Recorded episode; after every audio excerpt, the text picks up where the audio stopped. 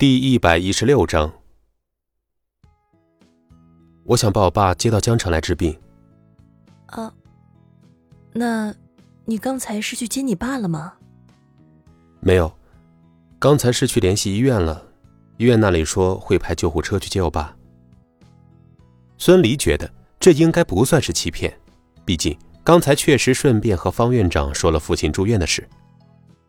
秦可兰一听孙离的父亲现在还没有到江城，心中偷偷舒了口气，而后干咳了一声，继而换上了寻常冰冷的语气：“晚上回家再收拾。”说完这句话，秦可兰小脸一红，暗道自己怎么说出这么暧昧的话来，而后慌忙离开了。孙离看着秦可兰的背影，疑惑地摇了摇头：“秦可兰刚才是怎么了？”竟然脸红起来了，是因为刚才那句话吗？要是别的女人对孙离那样说，孙离或许会误会，但是从秦可兰嘴里说出来，孙离绝对不会误会，因为他知道秦可兰绝对没有别的意思。他说回家收拾自己，肯定就是字面上的意思，放在电影里不会被和谐的那种。江玉很生气。魏有龙不听话，狗头军师吴卓办事不力，江玉一巴掌扇在吴卓的脸上，吴卓立即吓得浑身颤抖的跪在地上。呃，公子，这事真的不怪我呀，我都和那些保安交代清楚了，谁知道魏有龙那个老家伙会突然冒出来呀？那你就把咱们设计孙离的事告诉他了。江玉怒道：“昨天魏有龙一点面子都没给他，竟然指着他的鼻子骂，说他是败家子。”要不是看在江胜龙的面子上，早就打断他的狗腿了。公子，我不敢不说呀！我要是不说，魏有龙当场就得把我脑袋给开了瓢呀！废物！江玉愤怒的将桌子上的东西扫到地上，水杯、茶壶摔了一地，陶瓷碎片刺破吴卓的手臂，战战兢兢的却不敢动弹。哎呀，亲爱的，冲人家吴律师发那么大火干嘛嘛？还不是魏有龙那个家伙不识时务，不给公子面子。回头和叔叔说说，好好整治整治那个家伙，给你出口气啊！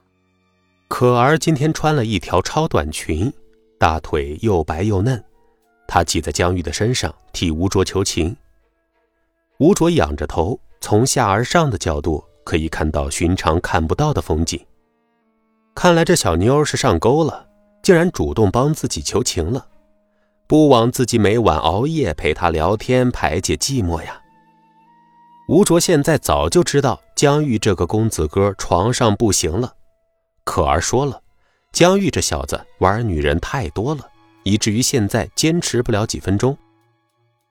看着可儿的手指在江玉肌肤上游走，吴卓感同身受一般，只觉得恐惧从身上消退，继而升起来一股男子之气。哼，魏有龙那条狗，老子迟早要把他宰了。不过眼下不行，我爸还用得着他。可儿将江玉心口的恶气捋得差不多了，见江玉的语气没有刚才那么强硬，吴卓赶紧进言道：“公子，孙离的事我虽然没有办好，但是却打听到另一件事，公子肯定喜欢。哦，说说看。”江玉又把手钻进了可儿的领口，可儿夸张的叫声让吴卓有些难以忍受。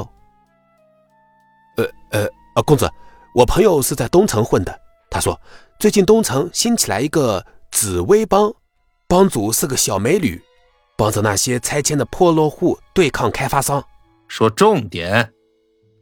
江玉不耐烦的说道：“公子，我特意查了下。”那个紫薇帮的帮主叫秦可薇，不知道公子。秦可薇，江玉在心里重复了一句，猛地一听这个名字，只觉得耳熟，愣了一下，才想起来。秦可薇，不就是秦可兰的妹妹？江玉激动的看着吴卓说道。吴卓赶紧拍马屁：“公子真厉害，一下子就猜到了。”江玉没有理会吴卓的马屁。你确定那个女人是秦可兰的妹妹秦可薇？确定，公子请看。吴卓将手机递给江玉，江玉看着上面手拿棒球棍、高扎马尾的小太妹，激动得浑身颤抖，暗道：难怪会叫紫薇帮呢，果然像小丫头取的名字，真是个幼稚鬼。吴卓讨好说道：“公子，你看这算不算大功一件呀？”行了，今天先放过你，赶紧给我安排去。秦可兰不识抬举，他妹妹却送上门来，缘分还真是奇妙啊！上次让他跑了，这次老子可要……江玉说着，眼睛一转，脑海中立即又浮现出另一种情景，有些懊悔的一拍大腿，说道：“切，我他妈怎么光想着上他呀？奶奶的，老子来个英雄救美不行吗？”老子救了秦可薇，秦可兰那娘们儿总不能再对老子冷冰冰的了吧？公子英明，我就是这样想的。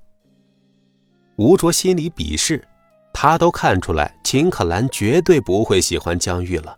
这个公子哥还挤破了脑袋想要在秦可兰面前表示表示，瞎子点灯白费蜡呀！江玉踢了吴卓一脚，那你他妈还不赶紧去安排？吴卓欣然领命，刚出房间，可儿的叫声就又响了起来。吴卓往地上啐了一口痰，骂骂咧咧的走了，身体都被掏空了，还想英雄救美？他妈的，要不是为了钱，老子才不伺候你呢！吴卓的手机响了，打开手机，看着短信的内容，心里对江玉鄙视更加浓了。你这个坏蛋！又给江玉找女人，老娘晚上咋办呢？今天你可得陪我。可儿这娘们儿还真是大胆呀！江玉在她身上的时候就敢给自己发这种信息。不过这却让吴卓觉得格外刺激。晚上江玉在外面英雄救美，那自己就在他家里帮他英雄救美吧。想着晚上的好事儿，吴卓激动的搓了搓手。这事儿可得把时间安排好啊！喂，三哥呀，啊，我吴卓，拜托你个事呀！你们东城不是新成立了一个紫薇帮吗？能不能帮小弟？秦可薇丝毫不知道，一个阴谋已经对他展开了。此时，他正领着紫薇帮的小弟在东城的大排档开庆功宴。本集播讲完毕。感谢您的收听。